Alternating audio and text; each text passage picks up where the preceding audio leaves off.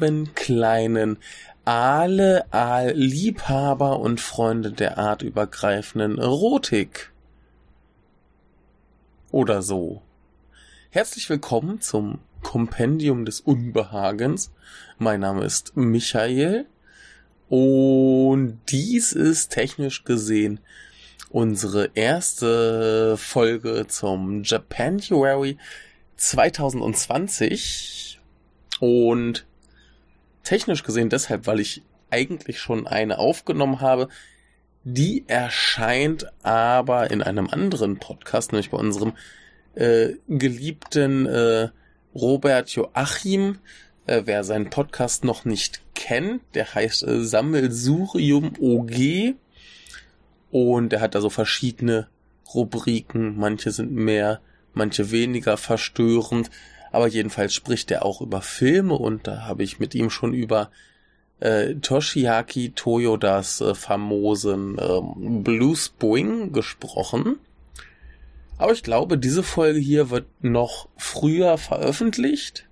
So ein oder zwei Tage. Also äh, haltet Ausschau. Ich werde sonst in der nächsten, die wir hier machen, noch auf die Folge verlinken. Ihr solltet sie aber auf jeden Fall hören. Wir hatten viel, viel Spaß. Es war sehr schön. Und der Film ist sehr, sehr gut. Also solltet ihr da auf jeden Fall reinhorchen. Und ansonsten war für heute eigentlich eine andere Folge geplant. Mein Gesprächspartner hat leider kurzfristig abgesagt. Da ist wohl irgendwie was dazwischen gekommen, aber da ich vorhin noch im Kino war, nämlich hier in diesem schönen im Museum in Kyoto, wo ich jetzt schon öfter war. Ähm, ja, denke ich mir, rede ich einfach mal kurz über diesen Film, den ich da sah, denn der ist auch wieder recht erwähnenswert. Sehr schön war übrigens dann heute, dass die Kartenverkäuferin ihren Modus von äh, das ist übrigens ein alter japanischer Film ohne Untertitel zu Ach, Sie wollen ins Kino, hier, Karte, äh, wechselte und äh, das hat mich sehr gefreut. Ähm, fällt ja doch auf, so, ne? Wenn da so Ausländer auftauchen, irgendwann merkt man sich die. Jedenfalls gab es da einen Film, der trägt den Titel Madame to Nyobo.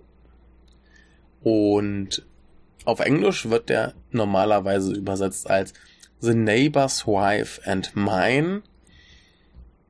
Wörtlich übersetzt wäre es eigentlich eher die Madame und die Ehefrau. Suggeriert schon so ein bisschen etwas äh, Seitensprunghaftes.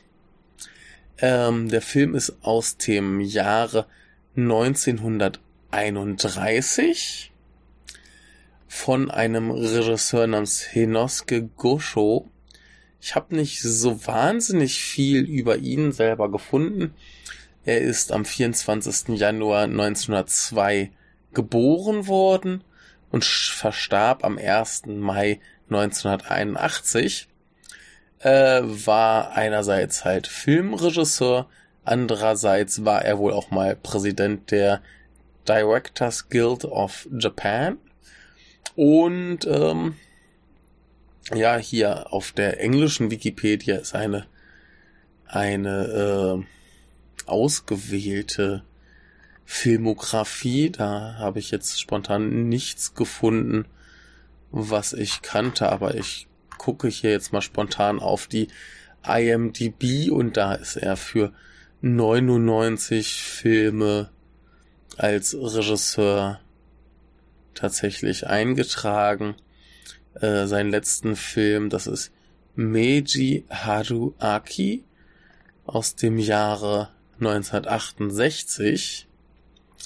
Gibt auch irgendwie keine Details zu, aber ja, er äh, war wohl doch relativ fleißig und ähm, das herausragende Merkmal dieses Films ist, dass er der erste vollständig vertonte Film Japans war.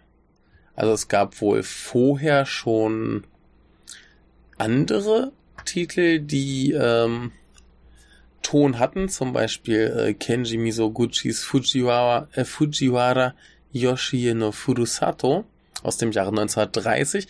Der hat aber anscheinend nur einzelne Tonsequenzen. Und dieser hier ist vollständig vertont. Ähm, er ist relativ kurz, 56 Minuten. Und ähm,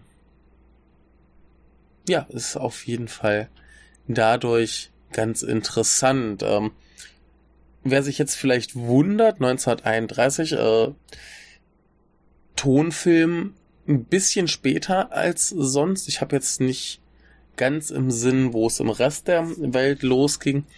Aber vielleicht äh, ein, zwei Leute erinnern sich, dass ich ja mal die Filmgeschichte Japans angefangen habe, im Podcast durchzukauen. Das geht auch weiter. Versprochen.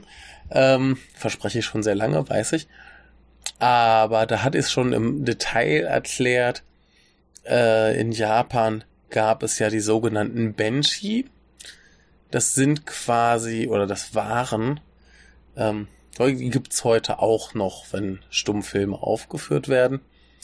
Dann sind das quasi Erzähler, die den kompletten Film erklären, kommentieren, im Zweifelsfall erklären, was man da sieht, sämtliche Figuren sprechen und so weiter. Das resultierte daraus, dass einerseits halt ein starker Zusammenhang zwischen Film und Theater gesehen wurde, andererseits eben auch, dass viele ausländische Filme eben anfangs nach Japan kamen, die man ohne Erklärung nicht ohne weiteres verstanden hätte, so als Japaner der Zeit, der jetzt vielleicht äh, über das Ausland nicht viel weiß.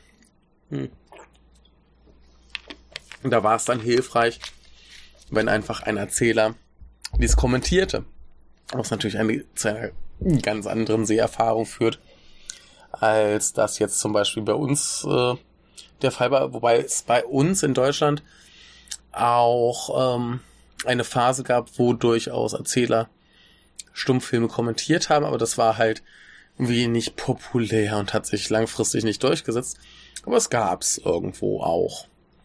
Ähm, jedenfalls dieses Konzept des Erzählers. Erstens hatten die Erzähler großen Einfluss auf die Filmwirtschaft, weil sie dann quasi die großen Stars des Kinos waren, nicht die Schauspieler. Und ähm, andererseits waren sie halt wahnsinnig populär. Ja, also sie hatten Einfluss, waren populär und dadurch hat sich der Stummfilm in Japan einfach ein bisschen länger frisch gehalten und äh, der Bedarf war viel größer als vielleicht bei uns, wo man dachte, ey geil, jetzt endlich mal äh, Ton. Und insofern, äh, wir in Japan alles ein bisschen später und dies hier der erste vollständig vertonte Spielfilm in Japan. Die Handlung, äh, es geht um einen ähm, Autoren. Ich glaube, er schreibt irgendwie Drehbücher, so Theaterstücke, wenn ich das hier richtig sehe.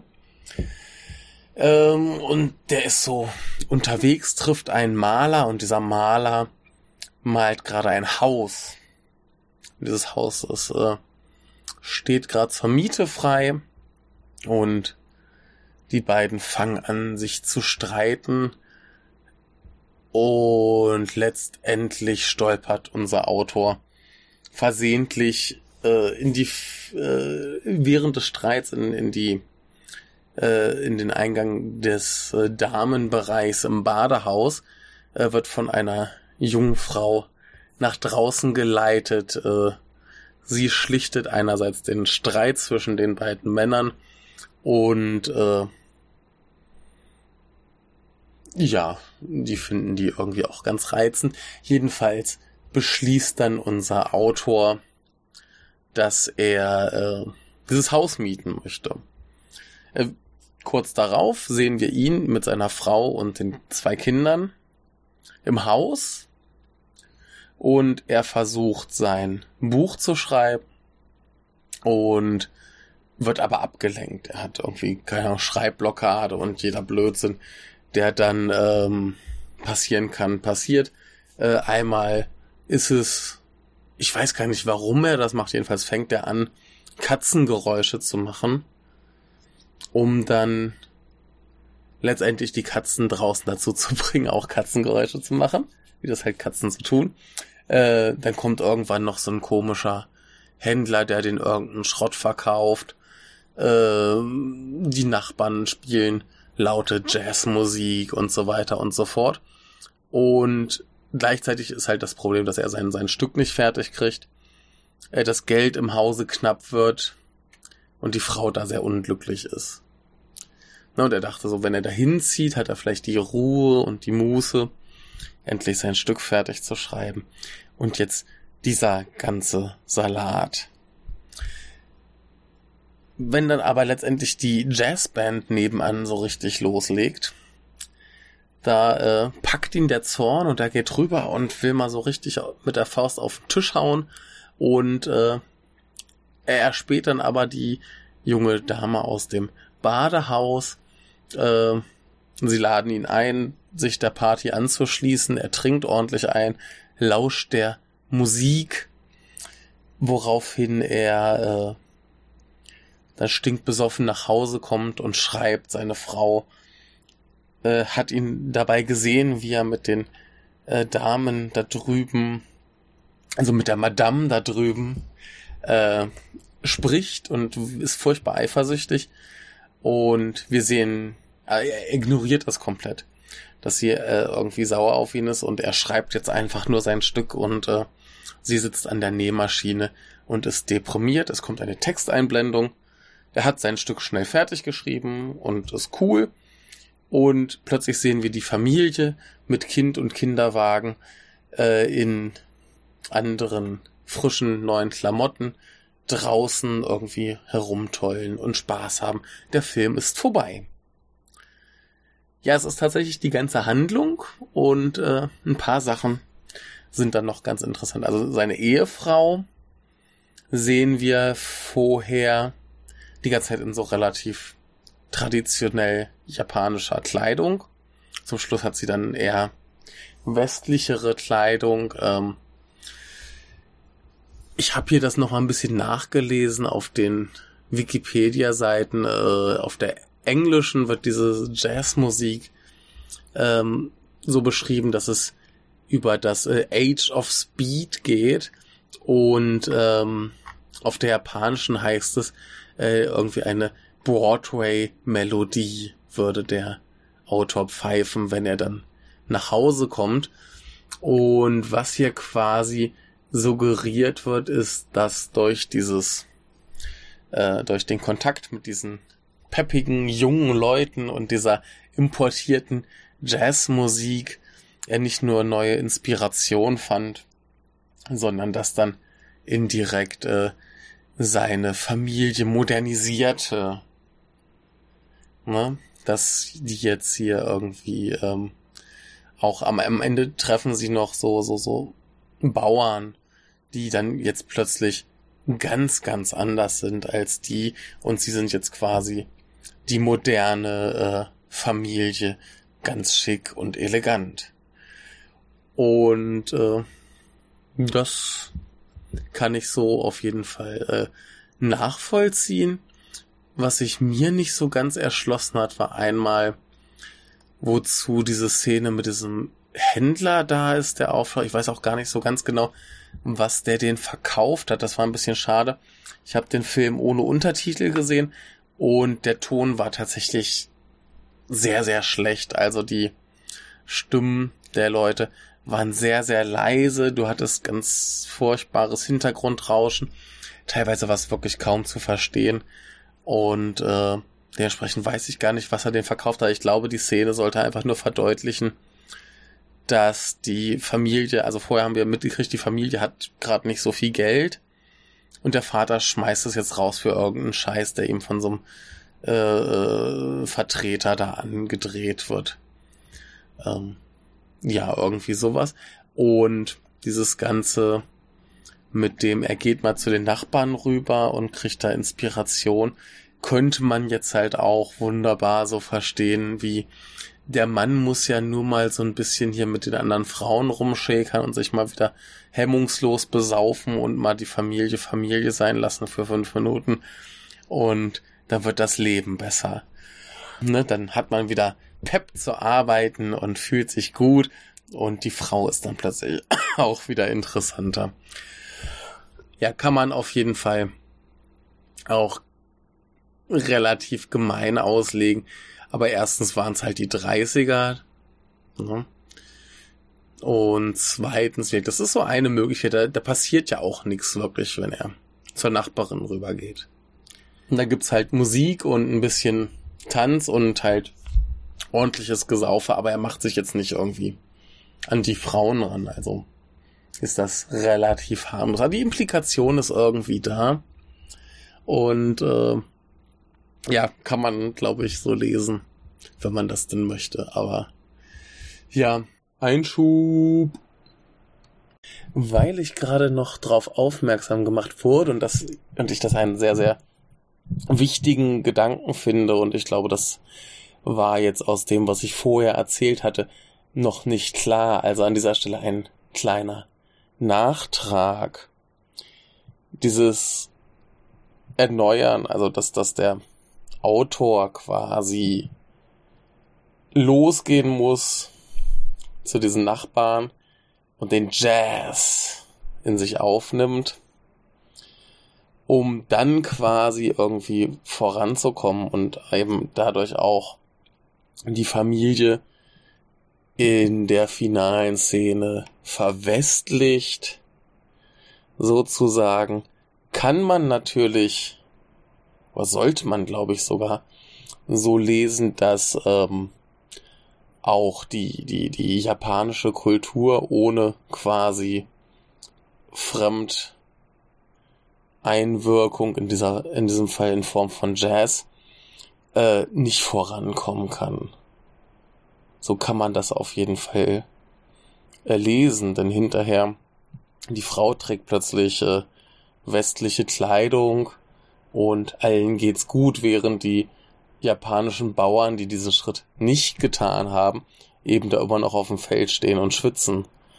Also, das äh, sollte man auf jeden Fall im Hinterkopf haben und bedenken und ich bin ein bisschen so, ah, warum bin ich da nicht direkt drauf gekommen? Aber schön, dass es jetzt äh, noch nachgereicht werden konnte. Danke an die chinesische Spionin. Einschub Ende. Unabhängig davon ein äh, ganz niedlicher Film. Stilistisch ist halt ganz interessant, dass sie natürlich dann erstmal das mit dem Ton äh, ordentlich ausreizen mussten. Da haben sie dann halt Sachen gemacht, die im Stummfilm nicht gehen würden. Zum Beispiel, dass er halt, äh, dass er, wenn er halt da sitzt und sein Drehbuch schreibt, halt die Lärmbelästigung von außen kommt. In einem Stummfilm müssten wir es ja jetzt mit Texttafeln zeigen. Oder in einem japanischen Stummfilm müsste halt der Benchi das äh, irgendwie darstellen. Aber hier kann jetzt halt von draußen, ne, wir sehen erst, wie er die Katzengeräusche macht, kommt von draußen das Katzengeräusch oder dass wir die Katze sehen. Die Nachbarn hören Jazz oder spielen Jazz, hören wir halt nur die Musik, ohne dass wir die Leute jetzt erstmal sehen. Das, ansonsten müsste ja, ja entweder eine Erklärung kommen oder das Ding, das den Ton macht, im Bild zu sehen sein. Muss hier halt nicht mehr. Und äh, ist ganz schön, wie sie wirklich alles probieren, um diese, diese Tonspielereien irgendwie, den, den, den, die Vorzüge des Tons äh, anzupreisen. Ist ganz interessant. Und äh, kameratechnisch fand ich auch äh, ganz nett, ähm, dass sie schon ein bisschen Bewegung auch drin hatten. Es ist nicht ganz so statisch, sind ein paar Fahrten äh, und so weiter drin, aber nicht viel. Was dann ganz lustig ist und extrem auffällt, ist in dieser Anfangssequenz, wo er mit dem Maler zu tun hat, sind sie halt draußen Und der Rest des Films ist weitestgehend drin gefilmt. An dieser Draußen-Szene äh, ist dann die Kamera oft ein bisschen komisch positioniert. Das, das Framing ist äh, merkwürdig. Dann sitzt da zum Beispiel dieser Maler. Unser Autor kommt ins Bild gelaufen, steht aber halt hinter dem Maler, so dass sein Kopf oben aus dem Bild raus ist. Dann steht der Maler auf, da ist sein Kopf auch aus dem Bild raus. Ähm, ja, ich glaube, das äh, sollte so eigentlich nicht sein. Gibt auch so ein paar Szenen, wo oben der Kopf ein bisschen angeschnitten ist und die Füße weg. Äh, das ist aber nur in diesem Anfangsteil. Hat wahrscheinlich was damit zu tun, dass halt draußen drehen mussten und da ein bisschen eingeschränkter waren. Äh, auch ganz lustig. Auf der japanischen Wikipedia ist noch ein bisschen was zur Entstehung gerade zu den Problemen mit dem Ton. Und zwar einerseits ähm, haben sie halt für die Innenszenen dann oben die Decke quasi abgehängt mit irgendwie so, so Stofflaken oder irgendwie sowas. Ähm, auf dem Bo der Boden war halt Tatami, um das möglichst irgendwie schallisoliert zu bekommen. Da haben sie auch irgendwie nur nachts gedreht, damit möglichst wenig Geräusche sind. Ne, und äh, anderes Problem war äh, ein Tofu-Händler. Das habe ich ja auch schon ein paar Mal erlebt. Ähm, Tofu-Händler, die irgendwie mit ihrem Wagen draußen sind, die haben so eine komische äh, Flötenmelodie, die quasi ankündigt, dass der Tofu-Händler da ist, wie so der typische Eiswagen. Ne? Ihr kennt das. Und ähm, damit der endlich aufhört, haben sie ihm dann gerne mal den Wagen leer gekauft. Und wenn sie es nicht geschafft haben, den ganzen Tofu zu fressen, dann mussten sie ihn halt nach Hause nehmen. Und auch die äh, Kamerageräusche, wenn sich halt die Kamera bewegt hat, deswegen ist wahrscheinlich auch so ein bisschen die Beweglichkeit der Kamera eingeschränkt, ähm, entstehen halt Geräusche. Ne? So dreht sich das Teil, hast du Geräusche, deswegen haben sie dann auch so von außen verschlossen mit Tatami so eine Art Box gebaut und äh, haben da, damit halt irgendwie die, die Kamerageräusche versucht abzuhalten. Das Problem war nur bei einem anderen Film, fing, also das war jetzt nicht hier, sondern ein anderer Film, haben sie es noch genauso gemacht. Und da hat dann wohl anscheinend die, die Kamera angefangen zu brennen. Und weil sie das dann nicht schnell genug mitgekriegt und äh, öffnen konnten, ist da dann halt der Kameramann mit verbrannt. Also ganz, ganz übel. Und äh, ja, so hatten sie dann hier wohl ganz schön mit äh, noch mit Fremdgeräuschen zu kämpfen. Und äh, nö, hat aber ganz gut geklappt. Ist jetzt, wie ihr sicher mitgekriegt habt, kein inhaltlich weltbewegender Film. Ähm, ist aber so als Anschauungsmaterial, wie ist man in dieser Frühzeit des Tonfilms ähm, eben damit umgegangen, wie hat man versucht, die Vorzüge zu zeigen. Äh, was konnte man machen, was ging mit der Kamera dann noch. Äh, ist, ist interessant zu sehen. Ja, aber wir inhaltlich, naja, reißt keine Bäume aus. Ist aber eine nette kleine Geschichte. Der geht auch nur 56 Minuten. Kann man sich mal ganz gut anschauen. Er fand übrigens auch die Kinema Junpo. Ist äh, so ungefähr die größte japanische Filmzeitschrift. Die ernannte diesen Film 1932 zum besten Film des Jahres. Ja. Und äh, viel mehr gibt's dazu, glaube ich, auch gar nicht zu sagen. Ähm, ich weiß gar nicht, ob es da irgendwie eine Chance gibt, dass man sich den angucken kann. Keine Ahnung. Ich glaube nicht, dass der irgendwie in Deutsch oder Englisch irgendwo mal groß äh, veröffentlicht wurde. Auf YouTube sieht's auch schlecht aus.